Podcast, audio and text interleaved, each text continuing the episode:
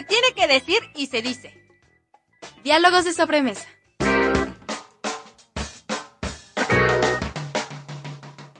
Es tiempo de platicar y reflexionar sobre temas de interés para todos y todas.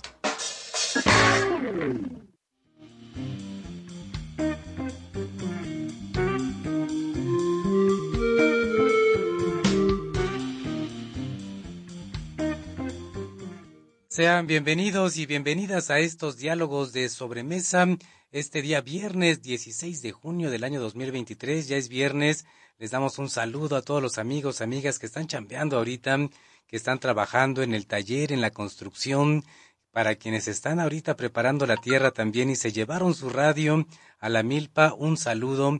Gracias que están escuchando este programa, a pararle un tantito porque el sol está fuerte entonces siempre es bueno atajarse un tantito en la sombra para comerse un lonche, sobre todo mientras baja este sol tan tremendo de este mediodía. Pero bueno, pues esperemos que estén contentos, contentas y vamos a darle con estos diálogos de sobremesa. Fíjense que el día de hoy, a propósito de una noticia que ya hemos compartido aquí, que hemos estado dando información de lo que está sucediendo en Oaxaca. Fíjense hay un municipio en la sierra de Oaxaca que se llama el Oxochitlán, el Oxochitlán de Flores Magón en, en Oaxaca. Y allá, desde hace bastante tiempo ya, fácil, unos nueve años, nueve años, eh, pues ha estado ocurriendo pues una serie de actos de violencia, sobre todo en contra de la gente, en contra de los y las habitantes de este municipio.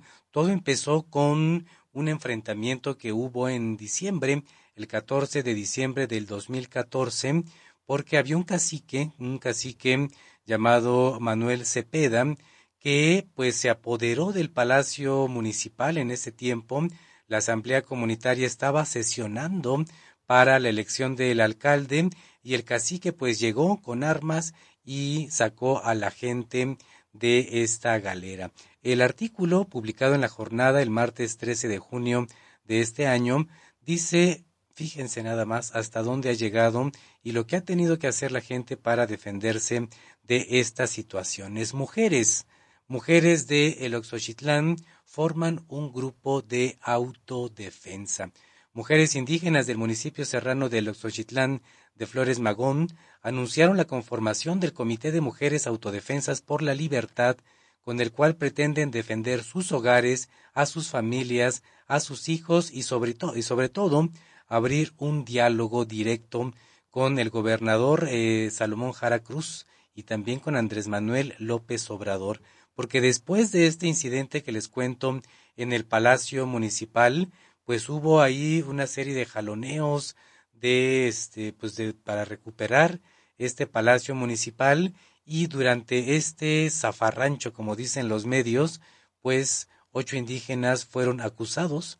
Eh, murió el hijo de este cacique, Manuel Cepeda Lagunas, y son culpados de este homicidio ocho compañeros indígenas que están presos. Presos políticos por pues este defender la autonomía política en este caso de este municipio. Y hay un compa un compañero que, por cierto, corresponsal de Radio Guaya de Palabra al Aire, Kino Balú, que le ha estado dando seguimiento de cerca a lo que sucede en este municipio oaxaqueño. Está en la línea Kino Balú. ¿Cómo estás, Kino? Buenas tardes. Hola, Iván. Buenas tardes. Saludos a la audiencia de Radio Guaya. Saludos, Kino. Pues tremendo esto que está sucediendo allá en Oaxaca. La misma gente, las mujeres se han tenido que organizar ante la situación que están viviendo. Platícanos, Kino, cómo va la cosa ahorita. Este, pues está ahí retenes incluso para entrar a la comunidad. Cuéntanos de esta organización de las mujeres. Bueno, este, las mujeres mazatecas libres se llama su organización, si no mal recuerdo, si no en un momento más tarde precisamos bien el nombre de la organización. Ellas hace dos años, acaban de cumplir dos años, el año pasado, un plantón eh, en la Judicatura Federal, que está ubicada ahí en Insurgente Sur, en la Ciudad de México. La un plantón, dos años con ese plantón exigiendo eh, la libertad de sus presos, sobre todo ante las anomalías, los retrasos, los cambios de jueces, este, testigos que nunca se presentan, una infinidad de, eh, de mañas jurídicas para retrasar este, la sentencia, mm. en este caso.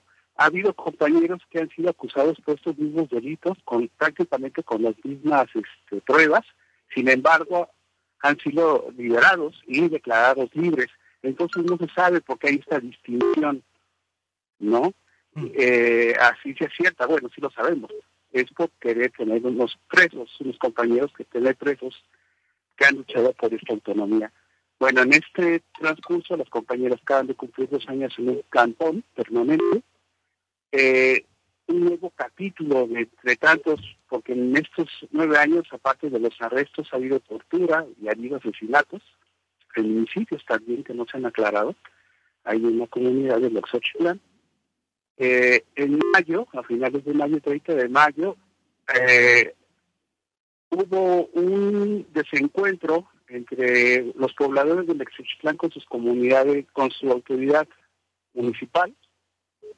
Eh, hubo una serie de reclamos. Eh, el síndico, no recuerdo el nombre del síndico, eh, más tarde eh, para lavar, no sé, la ofrenda que sintió que los pobladores este, hicieron el reclamo, fueron a arrestar sin orden de aprehensión y obviamente este, con una desigualdad de fuerza a una persona que se llama Gelacio. Gelacio interviene y trata de evitar que los policías municipales arresten a su padre y en ese forcejeo asesinan a Gelacio con dos disparos. Obviamente esto vuelve a revivir toda esta cuestión de violencia y de asesinato, en este caso es un menor de edad, y cómo las autoridades municipales, estatales o federales han sido misas ante ello. Hay que recordar que anteriormente también hubo dos compañeros más presos. Entonces ha habido otra vez como una andanada. Se ha desatado otra vez una andanada de persecución política y policíaca. Mm aquello las compañeras acaban de levantar un, grupo, organizar un grupo de autodefensas para la libertad.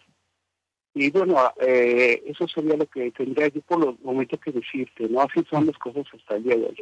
Pues eh, algo que no solamente en Oaxaca, sino aquí en Veracruz, hablando de los compañeros cafeticultores que también están presos, eh, dicen por delitos que no cometieron, hablamos de todo, eh, de todo el trabajo que están realizando los compañeros del Frente Nacional de Lucha por el Socialismo, por los presos políticos de la Huasteca, y vemos que es una constante cuando hay defensores, defensoras del territorio, cuando hay personas que alzan la voz para exigir que se cumplan los derechos laborales, ambientales, este, de los pueblos originarios, pues les conviene a los poderosos tenerlos presos. Tres ejemplos que están ahorita vigentes de activistas sociales que están presos justamente porque pues también eh, este pues es muy conveniente la, la, misma organización de pronto este pues resta energía a la exigencia principal y se la dedica a estar liberando a estar liberando a los compañeros que están presos entonces pues estamos viendo que es una constante, que es una estrategia de los poderosos, de los empresarios, en contubernio, en complicidad con las autoridades, eh, tener presos, tener presos a los activistas y a las activistas. Pues así las cosas y pues tenemos por ahí también la voz de las compañeras justamente de el Oxochitlán que están en este momento en el paro allá en la Ciudad de México. ¿Cómo estamos, Kino? Sí, aquí te comunico con Sara. Hola, buenas tardes. Buenas tardes, compañera Sara. buenas tardes, sí, soy, soy Sara y soy también eh, de la colectiva de mujeres mazatecas por la libertad. Eh, Tremendo es. Sí, adelante. sí, claro, sí, muchas gracias por el espacio y por darnos la palabra. Este, a la audiencia también por, por, este, por escucharnos y esperamos también que puedan interesante y sobre todo informante que en esta geografía, eh, pues, que se llama Sierra Mazateca de Oaxaca, específicamente de la posición de Flores Magón, pues hemos vivido ya ocho años eh, de prisión política, de prisión injusta por delitos fabricados, además de una persecución constante a otros compañeros eh, que son acusados por los mismos delitos, hombres y mujeres, a una de nuestras compañeras estuvo presa también, y pues eh, cada, cada vez que nos preguntan o cada vez que alguien se interesa por este caso, pues no le negamos eh, de contar esta historia, a que solo no, que no solamente es contar la historia o, pensar o hacer pensar que es nuestra versión, sino hace nueve años que estamos viviendo violaciones graves a, a los procesos de nuestros familiares, pero también de manera que colaborar una violencia a nuestros derechos humanos como mujeres, mm. como esposas, como, como compañeras, como madres, como hijas, como hermanas de estos compañeros presos políticos. Creo que la evidencia sobra, más allá de explicar eh, los sucesos que, que suscitaron, que desataron, porque creo que estamos conscientes también que, que la prensa, pues, de alguna forma, para posicionar eh, las historias o las notas, eh, pues mantienen eh, cierto cliché también. Sin embargo, nosotros llevamos eh, pues todo un desarrollo, toda una historia de lucha jurídica, de proceso jurídico, donde hemos desahogado eh, pruebas favorables a nuestros compañeros que han estado en prisión. Han sido alrededor de 18 personas, mujeres y hombres que han estado en prisión y durante estos años algunos han sido liberados de manera absoluta, algunos han sido liberados y se les ha revocado la sentencia. Y entonces es cuando otra vez, eh, reitero, eh, tantos años eh, de lucha jurídica que de pronto vemos un fenómeno que podemos identificar como una consigna política que se convierte en una violación sistemática, a su vez parece ver, parece que se está justificando a las personas a manera de que puedan seguir alimentando los intereses de esta de este grupo de poder que cuya imagen, cuyo personaje es una mujer que se víctima, que se llama Elisa de Laguna, que mm. ha sido presidenta municipal, que después fue diputada que, que además se le asignó la cartera de Administración y Procuración de Justicia de la 64 legislatura en el Congreso de Oaxaca. Eso para nosotros ha sido muy mm, una evidencia tan grande, ¿no? Que mm. esta persona por ningún humano eh, eh, ha sido juez y cárcel y ha tenido inclusive la capacidad de acelerar proceso, pero no lo ha hecho. Entonces, todas estas irregularidades tan visibles, eh, pues nos llevan a pensar que, que hay algo más, ¿no? Esta situación de, de, Un fondo político. de los presos, de cosificar inclusive, ¿no? A, las personas en esta prisión política. ¿A quiénes, ¿A quiénes vamos a dejar? ¿A quiénes vamos a liberar? ¿Y a quiénes vamos a arrestar? Para que permanezca esta situación de, de, prisión y que también pues, se pueda alimentar eh, pues esta digamos esta este diseño de política que están llevando no donde por un lado se montan sobre un partido supuesta izquierda un partido de cambio pero al mismo tiempo este partido de cambio al menos en nuestra zona está siendo alimentado para aceptar también al pueblo. Entonces y bueno algo algo con lo que iniciábamos esta plática es justo este anuncio, es una nota que estamos compartiendo de la jornada, salió, les decía, el 13 de junio, y lo que dice es de, eh, de lo que habla es de la organización de las mujeres. El titular dice, mujeres del Oxochitlán forman grupos de autodefensa. Compañera, formaron un grupo de autodefensa. ¿Cómo fue? Platíquenos qué es lo que están haciendo como mujeres organizadas en este municipio. Sí, pues eh, precisamente en este contexto, pues incluso de agotamiento, ¿no? Eh, nos dimos cuenta que hemos sido las mujeres, justamente pues las hijas, las hermanas, las esposas, las madres, quienes desde nuestra, como pues desde nuestra naturaleza como mujeres, eh, de manera individual, de manera colectiva y cultural, pues nace el, el corazón de ser ser en esta, en esta lucha por la libertad de nuestros seres queridos. Y al ver eh, la cerrazón y pues, la tendencia de la justicia que en lugar de ser justa está haciendo, está practicando la opresión y la violación grave de derechos humanos, pues eh, reafirmamos nuestro pues nuestro compromiso individual y colectivo pues de seguir en esta lucha hasta arrancar las libertades de nuestros compañeros, pero en el, en el contexto de la persecución de nuestros compañeros, este, eh, vemos que se han suscitado acontecimientos eh, demasiado, este, eh, bueno, desde el principio las detenciones de nuestros compañeros han sido arbitrarias, todas las detenciones de nuestros compañeros absolutamente han sido arbitrarias y está comprobado. Y las detenciones que ha habido últimamente pues han sido prácticamente secuestros con el uso de la violencia y con el uso desproporcionado también de las fuerzas, pero no solo eso, sino con el uso de armas de fuego. Mm. Y eh, bueno, ustedes como mujeres, perdón compañero, ustedes como mujeres organizadas, ¿cuáles son las acciones que están tomando? Nos habla de manera amplia de este contexto de violencia, de este contexto de este pues violencia no solo a las personas, sino política, violencia política a la comunidad y ustedes como mujeres organizadas, ¿qué acciones de manera puntual están tomando para poder modificar este, este contexto de violencia de diferentes, diferentes aspectos que viven?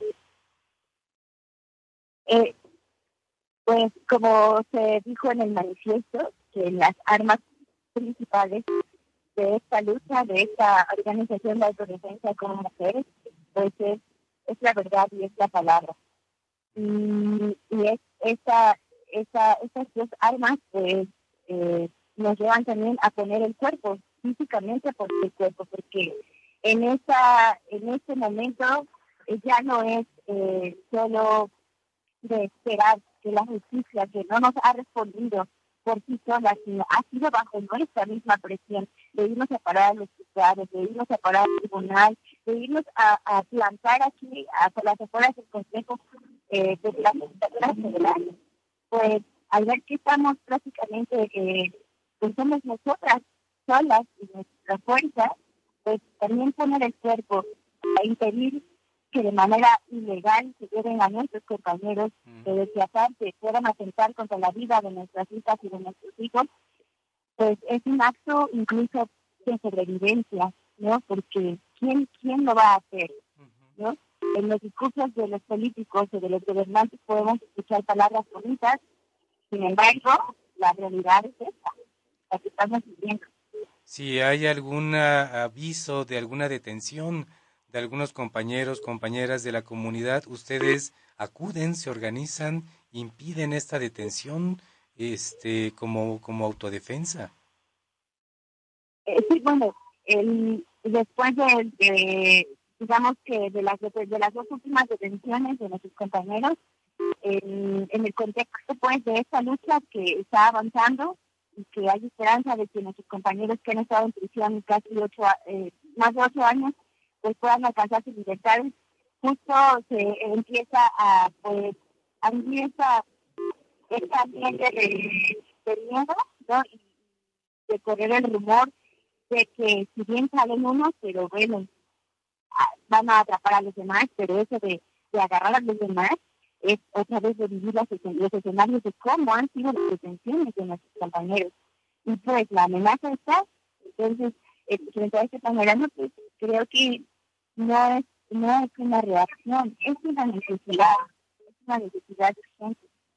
Y justo al hacer, hacer esta organización de autodefensa, eh, más que de demostrar que tenemos fuerza aún, que aún fuerza para defendernos también, es más bien un llamado, un llamado a la solidaridad, un llamado a, una, a un verdadero ejercicio de justicia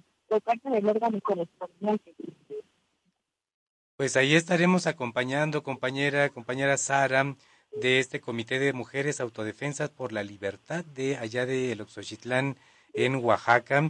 Gracias por compartirnos esta experiencia. Seguiremos acompañando y dando seguimiento a cómo se van desarrollando pues los acontecimientos allá en esta zona de Oaxaca. Mientras tanto, gracias. ¿Alguna palabra final para cerrar esta conversación que quiera darle a la gente que está escuchando la radio? Pues, sí, muchísimas gracias. Eh, pues antes quisiera también eh, compartir que los compañeros que están en, esta situación de persecución política, eh, no están, digamos, eh, en, cuestiones como eh, de descuido jurídico de sus casos, al contrario, todos han tenido amparos favorables, lo que implicaría que ellos ya, deberían haber tenido sus libertades, eh, aún no, no siendo presos. Entonces creo que ese contexto eh, quisiera yo que quedara claro, porque la lucha jurídica y la defensa ha sido permanente desde hace ocho años también para los ejecutivos políticos. Entonces, nos parece aún más violento y aún más grave la manera en la que les pretenden llevar a prisión solo por una cuestión eh, de alimentar la forma en la que este grupo de poder ha permanecido y ha ganado espacios políticos. Y yo creo que, bueno, la última, la palabra que yo quisiera compartir también como, como parte de la colectiva de mujeres más afectadas por la libertad, es que, pues, mientras no haya eh, justicia en nuestros espacios, en nuestros territorios, pues la paz no se vive. Y creo que la libertad deberíamos experimentarla cada día al ser conscientes de que cuando haya abuso de poder, cuando haya abuso de autoridad, cuando llegan personas a destruir nuestro espacio, nuestro territorio, tenemos todo el derecho de alzar la voz y pues, de defender eh, no lo que nos pertenece a nosotros como individuos, sino lo que es de la comunidad, lo que es común para todos, porque es de alguna forma lo que nos da vida, lo, que nos da vida no solo eh, fortaleza física, sino también esa parte de la cohesión comunitaria, que, los gobiernos, haciendo uso del sistema capitalista, eh, pues nos despojan cada día, ¿no? De esa conciencia, inclusive de esa conciencia de la comunidad, de que somos parte de un solo cuerpo. Y eso es muy grave, pero creo que es importante recordarles que, que, nuestro corazón ancestral, nuestro sentimiento ancestral, pues es este, que podamos respetar lo que es para todos. Pues ahí está su palabra. Compañera Sara, muchas gracias del Comité de Mujeres Mazatecas por la libertad que nos explica cómo está la situación allá, eh, las mujeres organizándose para pues tratar de defender lo más que puedan su territorio. Gracias, compañera Sara. Kino, pues gracias. Hasta luego. Kino, Kino Balún, pues esto que nos comparte sin duda hay que darle seguimiento. Este, como decíamos, pues no es algo que suceda solamente en Oaxaca hay pues varios ejemplos de que es una estrategia de los poderosos, como dice la compañera, para sacar de la jugada a los activistas. Kino Balú, ¿con qué vamos cerrando? ¿Con qué reflexión vamos cerrando esta mesa de, de opinión? Pues estar atentos a todos estos procesos de lucha desde las comunidades campesinas, rurales e indígenas, eh, ante este intentos de despojo de fuerzas tanto locales como fuera de ellas, y que se amparan siempre en el poder, en lo judicial, desde lo político, ¿no? Porque recordemos, por ejemplo, en el caso de Elox, Elisa Cepeda, hija del cacique no Cepeda, pues forma parte del gabinete del, gobierno de Oaxaca. Mm. Entonces ahí hay una presión política y hay un apoyo desde, que llega desde la gobernación de Jara, ¿no? Entonces, pues estar atentos, este, acompañar y alzar una voz colectiva para defender la autonomía de los pueblos indígenas. Eso sería todo de mi parte y pues estar atentos y cualquier noticia que haya respecto, pues la estaremos compartiendo. Aquí estaremos compartiendo la Quino Balú. Muchas gracias por la información. A la compañera Sara también gracias por compartir la experiencia. Seguimos dando seguimiento a este caso que pues es, es una muestra de lo que está sucediendo en varias partes del país. Gracias.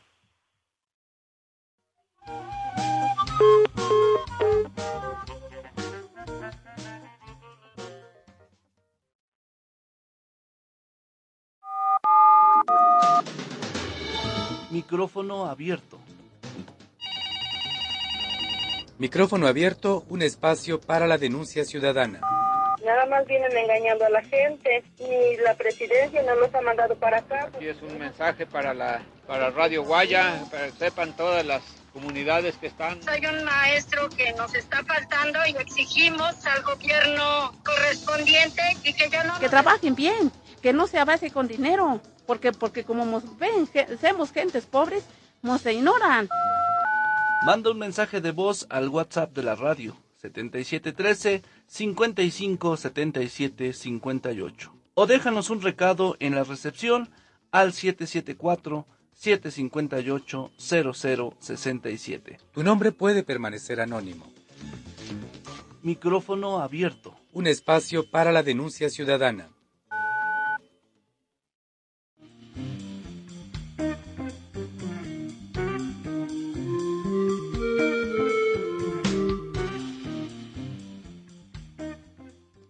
Con esto vamos cerrando este programa Diálogos de Sobremesa. Aprovecho para reiterar la invitación, amigos, amigas, a que si ven algo en sus comunidades que digan esto no está bien y voy a denunciarlo, vean aquí en el micrófono de Radio Guaya, pues esta ventana, este, este micrófono que pueda difundir y compartir las denuncias ciudadanas, micrófono abierto, es un espacio para ustedes para que puedan pues denunciar todo aquello que no está bien en sus comunidades. Con esto nos despedimos, pasen un buen viernes. El lunes estaremos escuchándonos, ya saben, de 2 a 2.30 en los diálogos de sobremesa. Mientras tanto, no le cambien porque sigue todavía mucha programación. Vamos con la buena onda. Hasta el lunes.